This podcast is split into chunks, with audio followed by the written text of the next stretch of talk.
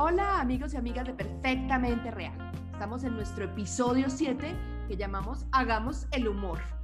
Se dice que mientras que los bebés, los niños y las niñas pueden reír hasta 400 veces al día, con una media de 300, el adulto más risueño y dicharachero no suele superar el centenar.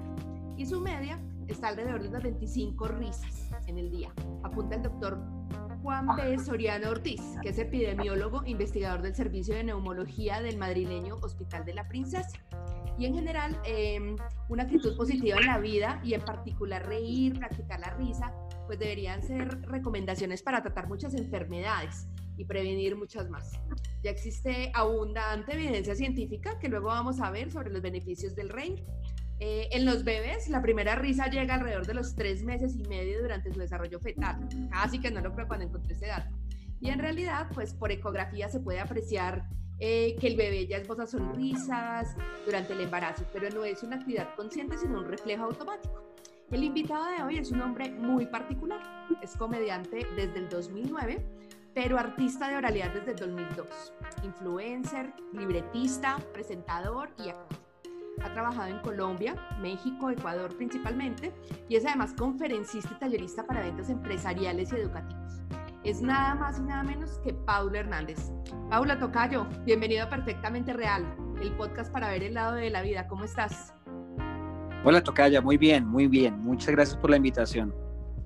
No, pues feliz de tenerte acá, feliz de tenerte acá. Y voy a abrir comillas con un quote que dice en algún medio donde decía, soy un ser humano que trata de vivir tranquilamente en este mundo tan lleno de caos. Papá de Tiago, que hoy debe tener seis años de edad, y eres conocido en el bajo mundo de la comedia como Mr. Pablo, ¿cierto? Standapero de vocación artista consagrado.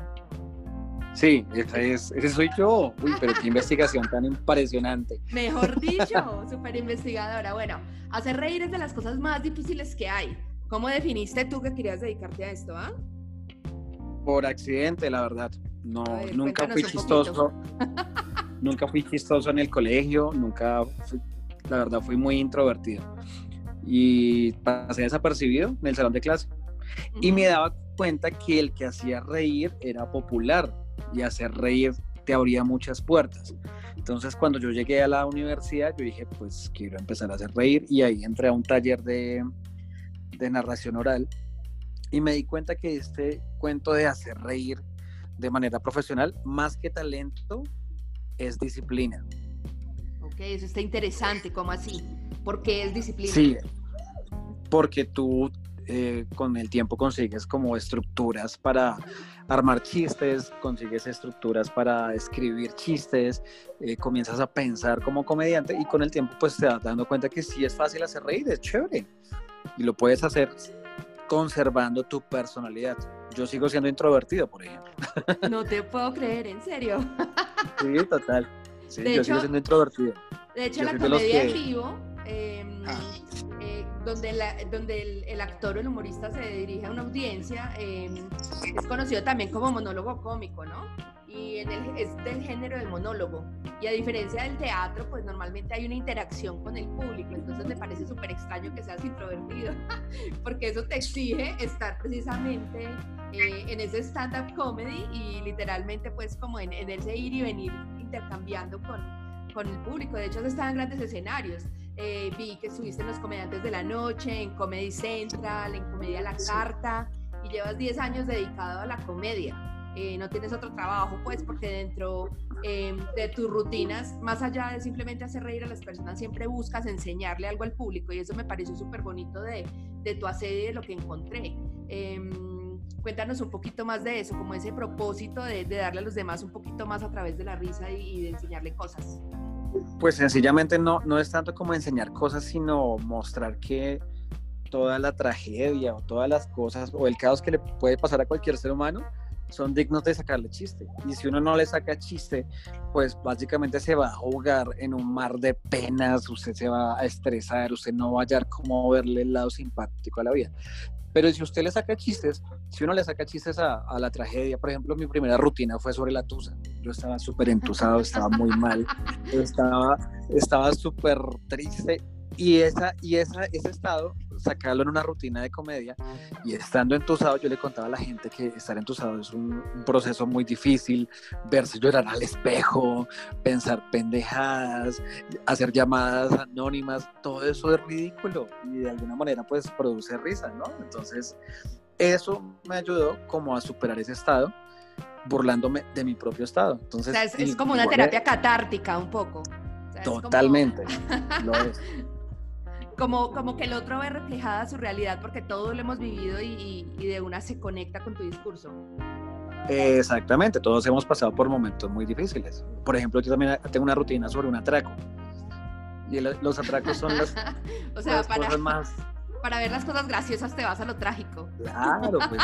la tusa, el atraco o sea, quedamos vivos, de un atraco quedamos vivos, pero pues hay que burlarnos de eso. O sea, ¿cómo más sobresalimos a, a, esas cosas difíciles? Ok, ¿cuál ha sido la rutina con la que te has sentido así más, más linkeado, como más cómodo, como más eh, compenetrado con ella? Depende, porque también son estados del tiempo que uno va viviendo, ¿no? Eh, el tipo de comedia que yo hago también tiene que ver mucho con la honestidad en la escena. Por, si, yo, si yo me pongo a hablar de cosas que yo no soy, y cosas que yo no vivo, el público capta que yo estoy mintiendo. Okay. Y no se va a reír. Entonces, cuando yo hablo de mis cosas, entonces la gente va a decir, este man le sale de las vísceras. O sea, este tipo es lo que está diciendo. le sale de adentro. le sale de adentro. La verdad, verdadera, real. Exacto, es como, como un cantante de música popular. Si el tipo no le mete el alma a la canción, esa canción va a salir muy mal. Pasa lo mismo con las rutinas de comedia que hacemos en esta clase de show de comedia. Hay que meterle las vísceras, hay que sacarlas desde adentro con sentimiento. Y eso se siente en escena y eso es lo que le da el éxito al comediante. la honestidad. dentro de estos grandes escenarios que has estado, con Comedy Central, que tiene toda, digamos, el reconocimiento a nivel de toda Latinoamérica, eh, ¿cuál ha sido como las cosas más, más chéveres a destacar? No, de eh, cosas chéveres y reconocimiento, que te tengan en cuenta, que sea un reto personal, porque pues uno solo tiene un chance para que salga bien. Digamos en una grabación de Comedia Central o una grabación de Comediantes de la Noche, como es en vivo. Ajá. O sea, no, es, no, es, en vivo, la grabación es con público en vivo. Entonces solo tienes un chance para que te salga bien la rutina. Ok, no te dejan repetir, o sea, te toca irte de largo. No, no, exacto, de largo, de chorro. ¿Y cómo preparas, cómo eliges qué, qué, chistes o, o, más allá de chistes, qué rutina vas a implementar? O sea, ¿qué experiencias vas a contar? ¿Cómo, cómo haces esa cuando creativa? Todo el tiempo estoy trabajando, todo el tiempo, eh, cuando uno ya se dedica a esta, a esta arte, todo el tiempo uno está en pro de, de, construir rutinas, de construir un discurso. Por ejemplo, en esta época que hay eh, pues esa calamidad mundial, ¿no? Todo el mundo en cuarentena, muchos perdimos el ritmo de trabajo que veníamos haciendo. Hay que sacarle chiste a esto. ¿Por qué? Porque es una realidad y si yo como comediante no opino de lo que está sucediendo, pues me va a quedar atrasado. Eh, en cuanto a noticias. Por eso el comediante tiene que estar siempre leyendo, siempre tiene que estar actualizado, tiene que saber qué es lo que está sucediendo para opinar al respecto. Entonces, todo el tiempo estoy en pro de mi trabajo, todo el tiempo, todo el tiempo. Entonces, todo el tiempo, digamos, si yo hablo con una persona nueva, eh, esa charla, de esa charla puede salir algún chiste. Y los anotas, o sea, ¿cómo, ¿cómo vas haciendo como ese background de, de las cosas que puedes usar luego? Porque uno, uno le pasa muchas cosas súper chéveres y dice, uy, esto está súper bueno y luego se le olvida, o sea, lo deja pasar. Tengo dos herramientas, tengo dos herramientas. Twitter, entonces hago un tweet al respecto y miro si fue exitoso o no y lo anoto en mi celular y comienzo a trabajarlo, es contándosela a otra persona, a un amigo. Esa es mi metodología, porque pues dentro del campo de la comedia todo el mundo tiene muchas metodologías. Hay personas que se sientan juiciosas a crear su material. Entonces te sientan y son horas frente al computador, escribiendo, escribiendo. Hay otras personas que hacen lluvias de ideas. En mi caso, yo estoy todo el tiempo como escarbando, como si fuera un sociólogo profesional. Ajá. Entonces, todo el tiempo estoy en observación. Buscando... Estás haciendo observación de campo. Exacto. Mira, hacer el humor tiene su chiste, o sea, tiene literalmente pues como su método y todo. Claro, hay un proceso, eh, hay un proceso muy interesante al respecto. Por eso, eh, cuando uno ya se dedica a esta profesión y ve que otros comediantes están contando los chistes que uno dijo, pues uno se siente como muy frustrado porque pues detrás de ese chiste hay todo un proceso de trabajo o hay una tragedia o hay un, hay una investigación, eso, es algo serio. Casi que uno quisiera patentarlo, ¿no? O sea, como patentar la idea. Claro, entonces uno tiene que decir la y hoy, y hoy en día como es todo tan rápido, entonces toca patentar la idea, grabarla en redes sociales y subirla y ahí queda la fecha, queda todo. Bueno, yo tengo una pregunta que es un poquito odiosa, pero, pero no sé, em, en mi época, hace muchísimo tiempo, en la universidad se usaba el tema de la cuentería y los cuenteros. se Habían festivales de cuentería a nivel nacional.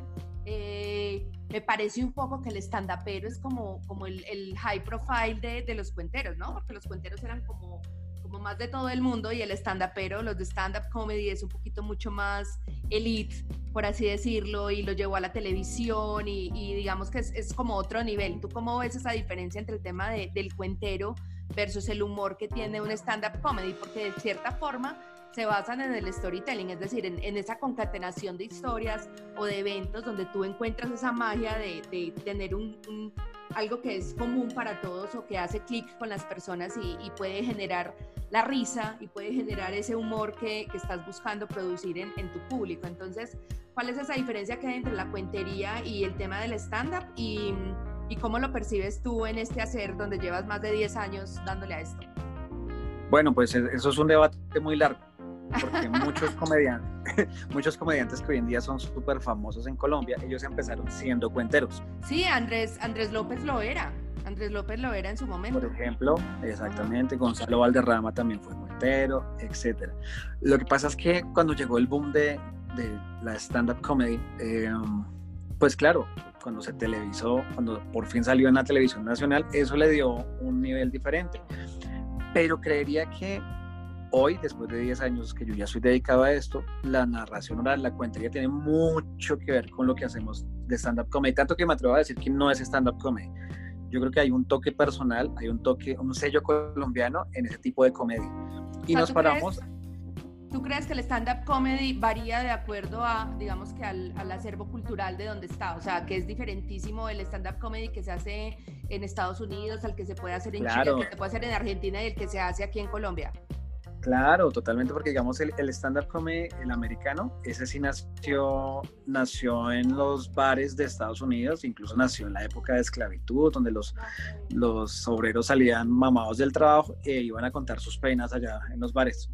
Y eso llevan años haciendo eso, muchísimos años, casi 100 años. Y esa, ese modelo es reciente en Colombia, ya como apenas unos 18 años más o menos. Sí, a mí me Pero aquí ya venía si tú conociste los Zape, los Zape Pelele, que eran un grupo de caricaturistas en Medellín. Ellos eran, eran un, son, de hecho son amigos míos varios, Alejo Mejía y todas Ajá, Diego Cardona, Andrés Vargas. Sí, Ajá. Sí.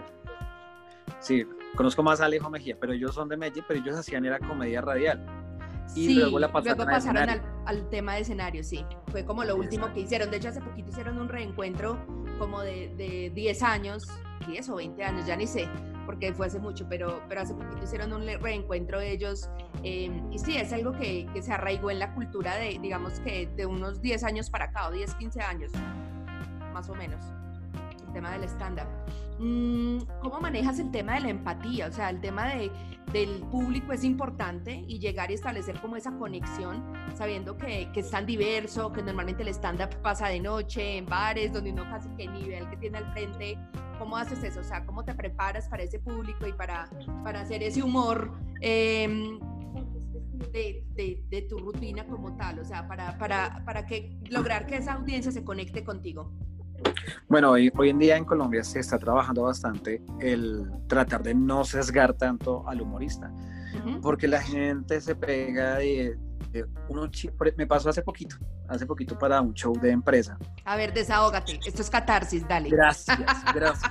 Dije un chiste, pero fue muy tonto. Yo hago chistes con mi hijo, hago chistes con la mamá de mi hijo, y ellos son relajados, porque pues saben que yo vivo esto, pues son solo chistes, no son cosas reales, no son cosas que van a pasar. Y dije, el chiste fue que dije que, que mi hijo ya se le iban a caer los dientes, ya estaba en edad de trabajar, le iba a poner a trabajar, eso fue todo. Y luego dije, ay, ahora es que se vayan a pegar de eso, es un chiste, ¿no? No va a pasar eso. la gente se indignó. No, pero ¿cómo es eso? ¿Cómo se va a burlar de un niño? Bla, bla, bla. yo, ¿en serio? O sea, es, es un chiste. La gente se pega más de un chiste que es algo intangible, algo que no va a cambiar el mundo, ¿sí? A una realidad. ¿sí? O sea, se pegaron más de que yo dije que iba a poner a trabajar mi hijo cuando es un, chiste, cuando en la vida real hay muchos niños trabajando en Colombia. Sí, y ellos no van a hacer nada para cambiarlo, simplemente indignarse y quedar ahí en la indignación. O sea, quizás mi chiste llevar la, la reflexión, ok, chévere hacerlos como como sentir un poquito mal porque de eso se trata la comedia que, que intento hasta el día de hoy, o sea, hasta el día de 10 años quiero hacer comedia que trate como de, de que la gente se disponga un poquito, pero para que piense un, un, rato de que algo estamos haciendo mal, de eso se trata. Porque la comedia que he venido tratando durante 10 años por ser empresarial es un humor muy blanco, muy casual, muy bonito, donde nadie tiene que salir ofendido Mientras que la comedia americana o los que ya van evolucionados en este tema, al contrario, si usted ofende es porque está diciendo cosas verdad, está diciendo verdades que necesitamos cambiar en este mundo. Ok, o sea, sí, sí, se más duro. Se siente mal y se siente. El humor negro, por ejemplo, ¿sí? lo que pasó hace poquito con, con la muerte de George Floyd en Estados Unidos los comediantes negros salieron a decir, y lo han venido diciendo por mucho tiempo, ser negro en Estados Unidos es muy difícil. Es complicado, no es un chiste. Ellos se burlan de eso y la gente se ríe, pero es una realidad. Sí, total, sí por ejemplo, dice, decía Chris Rock en su, rutina, en su show que se llama Tambourine, que él tenía que criar a sus hijas, que son negras, para que le tuvieran miedo a los blancos. ¿Sí? Mientras que, digamos, un blanco está preparado para un sismo ¿sí? Para una, algo, una tragedia de la naturaleza, él tiene que prepararlas aún más para una invasión de blancos a su casa. se metieron los blancos, mi amor, se metieron los blancos. da risa, pero es una realidad. Es totalmente cierto. Una pregunta. ¿cómo haces con el tema regional? Porque pues eh, aquí en Colombia hay regiones supermarcadas, entonces es diferente si vas a hacer un show empresarial en Bogotá, los chistes y la temática versus los que pueden haber en, otros, en otros lugares del país, y tú en un Medellín o en un Pereira o en un Cali, pues como que cada ciudad tiene su, su toque. ¿Cómo haces esa investigación previa o cómo llevas ese, ese, ese eh, no sé, como es, esa preparación para, para, el tema del humor un poquito más regionalizado? Depende. Es un pues, reto, ¿no? Eh, sí, es un reto, claro que es un reto, pero lo que, lo que te decía al principio, uno tiene que ser honesto. O sea, yo no me puedo ir a hablar paisa en un show con, países porque pues la, embargo, yo no Pues no, no, no, no hablo del acento, pero sí como de las cosas comunes, porque normalmente eh, cuando tú escuchas, em, en el caso de Andrés López, que ahorita lo traíamos a referencia, el tema de la pelota de letras, o sea, es chistoso porque tiene muchos, muchos lugares comunes eh, que confluyen dentro de la realidad de todos en, la medida en que crecimos, sobre todo los que somos de generación X em, o incluso de algunos millennials que ya están grandecitos como tú. Soy un millennial grandecito. ¿Cómo me viste? Hice el humor súper bien ahí. Súper bien, súper bien. Qué buena observación. Pero, pero ¿cómo haces en serio? O sea, ¿cómo para encontrar eso? ¿Tienes eh, corresponsales en diferentes, en lejanías para que te cuenten como las cosas chéveres y, que son puntuales para cada región? Hay que, hay que también eh, ir un ratico como a conocer la ciudad, también hacer algo de amigos, hacer esa investigación previa. Eso pues eso me sucedió como las primeras veces que yo fui a Medellín, por ejemplo, cuando me toqué shows allá en esa región. Pero ya con el tiempo, pues sí, es hablarles de cómo yo observo su ciudad. Y esa es una realidad. Y eh, de, alguna manera, pues ellos se sienten identificados. Claro, eh, este rolo está mirando nuestra ciudad de esa, de esa manera. Volvemos a la observación sociológica, ¿no? Eh, Al campo. Siempre hay observación, pero la, la gracia de esa, de esa, clase de comedia después de la observación va como una a eso le llamamos como una premisa, ¿no? Y después de la premisa va como un remate, como algo chistoso, algo que de verdad cambie. Y pues el universal colombiano todo el tiempo, creo que, las redes sociales han ayudado a que pues se quiten esas fronteras regionales tan marcadas que teníamos. Me, ha gustado como eso de, de, la modernidad, ¿no? Que usted en una red social uno ve que pues ya uno conoce la costa sin necesidad de viajar a la costa en una red social muchos hemos conocido ya el Amazonas sin necesidad de estar allá, pero pues obviamente hay dos factores, o vas o te quedas con lo que ves en redes sociales. Pues ya, ya el conocimiento ya está al alcance de la mano, entonces ya pues con eso ya uno, de uno se agarra, uno se agarra a eso y, y, sale adelante. Pues. a un clic de distancia, ¿no? Exacto. Lo digo, por ejemplo, cuando me tocó shows en, México. Sí, pues era ya otra cosa diferente, pero pues uno ya tiene como referencias de que se crió con ciertas novelas mexicanas, que viendo el chavo, entonces uno ya tiene como cierto espectro del lenguaje, pero uno tiene que ir a ser honesto. Soy un colombiano aquí en su país y esta es mi comedia. Y fue okay, pero en México no podías decir pásenme la chaqueta o... no, yo aprendí que era una chaqueta. O yo voy a coger el bus, o sea, no. No. Esos aticos sí tenías que pedirlos. Sí, total, claro. En Ecuador me imagino que habrá otros tantos. Sí, la chucha en Ecuador no, es otra cosa. Sí, sí. sí, ves, hay que pedir, hay que pedir esas referenciaciones con esos eh, corresponsales. lo, que, te decía al principio, sí, hay que estar como actualizado, el comediante tiene que estar observando y, y estudiando todo el tiempo. Uno es un ser que no para de estudiar. Uno es un ser que no para de estudiar. ¿Con cuánto tiempo prepara los shows? Depende. Cuando es un show libre, pues ya tengo ciertas, ya tengo ciertas rutinas que me funcionan, pero cuando es un show que me piden tema, por ejemplo, queremos que hable de tal cosa, entonces pues me dan cierto tiempo para prepararlo, un mes, eh, dos semanas, depende como la, la presión del cliente. Pero pues generalmente lo que muestro son mis shows lo que la musa inspiradora me ha traído a, la mente. lo que te trae la musa inspiradora, muy bien. Bueno, estás dedicado a una profesión súper bonita, profesión de la comedia. Reír es súper saludable. Yo no sabía, estuve buscando un poco alrededor del tema y, y vi que es antidepresivo, reduce el estrés, disminuye el insomnio, o sea que nos haría mucho bien para poder dormir a los que no conciliamos bien el sueño previene los infartos porque al reír hay un efecto físico y es que presionamos el diafragma y esto fortalece los pulmones y el corazón. Eh, tiene efecto antiarrugas, entonces no tendríamos que echarnos tantas cremas, sino sencillamente reírnos y ya.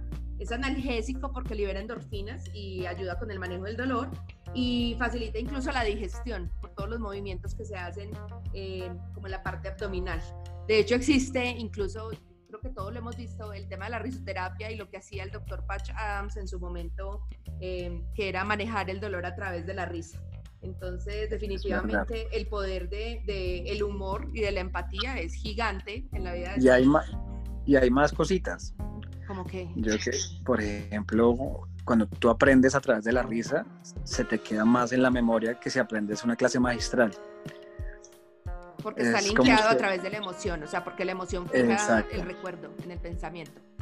Exactamente. Y pues la clave, la clave, eso lo decía Bergson en su libro La risa, un filósofo. Y el tipo decía que, pues yo no, hasta que lo leí, yo dije, ay, vea pues, tiene razón. Los seres humanos somos los únicos eh, eh, que podemos reír acá en el planeta Tierra. Increíble. Eso es lo que nos diferencia de los animales. Un animal bate la cola, pero nosotros tenemos la capacidad de reír. Por eso cuando tú humanizas las cosas, humanizas a un perrito, un perrito bailando da risa, porque está lo más cercanamente posible al humano. Cuando tú pones en un chiste a hablar a las cosas, al vaso, a la lámpara, a la silla, eso es lo que produce risa. De hecho, me acordaste de, un podcast que se lo recomiendo, by the way, eh, de, de, la revista PM, que se llama El colmo de un publicista. Y cuentan varias anécdotas sobre campañas donde ponían a las cosas a hablar y, y los clientes eh, em, iteraban y decían como no, es que las vacas no hablan así, pero como así, es que las vacas no hablan. o sea, como la reseña es súper gracioso, se lo recomiendo de verdad, un, un producto súper bueno de audio de la revista PM, entonces para que lo puedan ver. Pero sí, lo que dice es, Paulo, es totalmente cierto, la, la risa es una respuesta fisiológica y tiene origen en el pensamiento, pero también en las emociones. Y eso hace que, que, fije incluso el conocimiento, incluso la aprehensión, pues como de, de cosas nuevas. Entonces sí, eh, es, es y también una de las mejores actividades del mundo, o sea, tienes el empleo soñado. Ay, eso sería bueno. ¿Tu mamá sabe a qué te dedicas? O sea, por ejemplo, te, sí. va, te va a decir mi mamá, yo creo que ha sabido decir dos, dos empleos de los que he tenido en donde trabajo, pero de resto es como, mm, ella trabaja en, ¿qué te dijera yo? Eh, publicidad digital, pues como marketing, como una cosa de esas. Pero entonces tu mamá te dice que tú qué haces cuando le preguntan. Mi mamá dice que yo hago chistes. Él hace el humor, él hace el humor, todo el día hace el humor. Se la pasa haciendo el humor más rico, mi hijo. Muy bien, muy bien. No, mejor dicho. Eh, no me queda sino agradecimiento contigo. Qué rico, qué buena conversación, qué bueno hablar del poder de la risa, qué bueno hablar. Se pasó el tiempo volando. Se pasó el tiempo volando, ya llevamos 25 minutos y ha sido, mejor dicho, como 5 minutos, no he sentido. Gracias por compartirnos este, esta historia de tu vida. La gente cómo te busca y cómo te encuentra en redes sociales o si te quiere contactar para eh, hacer el humor en su compañía o, o un show o algo una vez volvamos a la normalidad o incluso en virtual. Ahorita estás trabajando en virtual, ¿no? Sí, ahorita estoy trabajando virtual y bueno, también tenemos un podcast que se llama Los Impopulares con unos amigos. Es humor muy tonto, pero divierte. a la gente le gusta porque pues no es pretencioso, no vamos a, abordarlos con cosas inteligentes y humor inteligente, no, al contrario, lo que surja. Entonces en Spotify los impopulares y en redes sociales me encuentran como arroba Mr. Pablo, la palabra Mr. completo, M-I-S-T-E-R, Pablo. Y lo de Pablo es por un chiste porque como yo me llamo Paulo, mucha gente no la capta y me decían Pablo. Y entonces yo traté de corregir a un amigo que estaba escribiendo mi nombre Pablo y el tipo escribió Pablo, que le dije que era con U. Entonces ahí, ahí quedó Mr. Pablo. Ah, ok. ya me quedó, ya me quedó súper clara la historia de, el génesis de tu usuario en redes sociales. Arroba Mr. Pablo. M-I-S-T-E-R P-A-C-L-U. Pablo. LU, Mr. Pablo, en Instagram y en Twitter. Tocayo, una felicidad tenerte en Perfectamente Real. Gracias por contarnos el lado B de tu vida y de la comedia. Tocaya, con mucho gusto. Un placer haber hablado contigo. Cuídate mucho y muchísimas gracias. A ti, muchas gracias por la invitación. Bueno amigos, esto fue el episodio número 7 de Perfectamente Real y nos vemos la próxima semana con más historias, más invitados inspiradores en este podcast que muestra el lado B de la vida.